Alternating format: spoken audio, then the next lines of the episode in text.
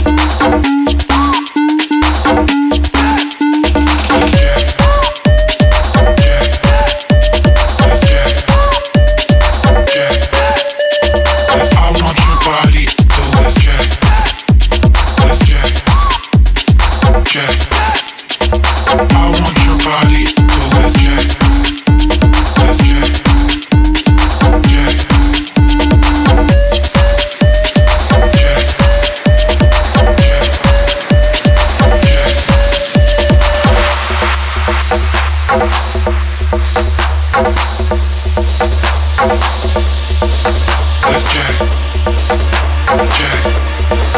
Let's Jack. Jack.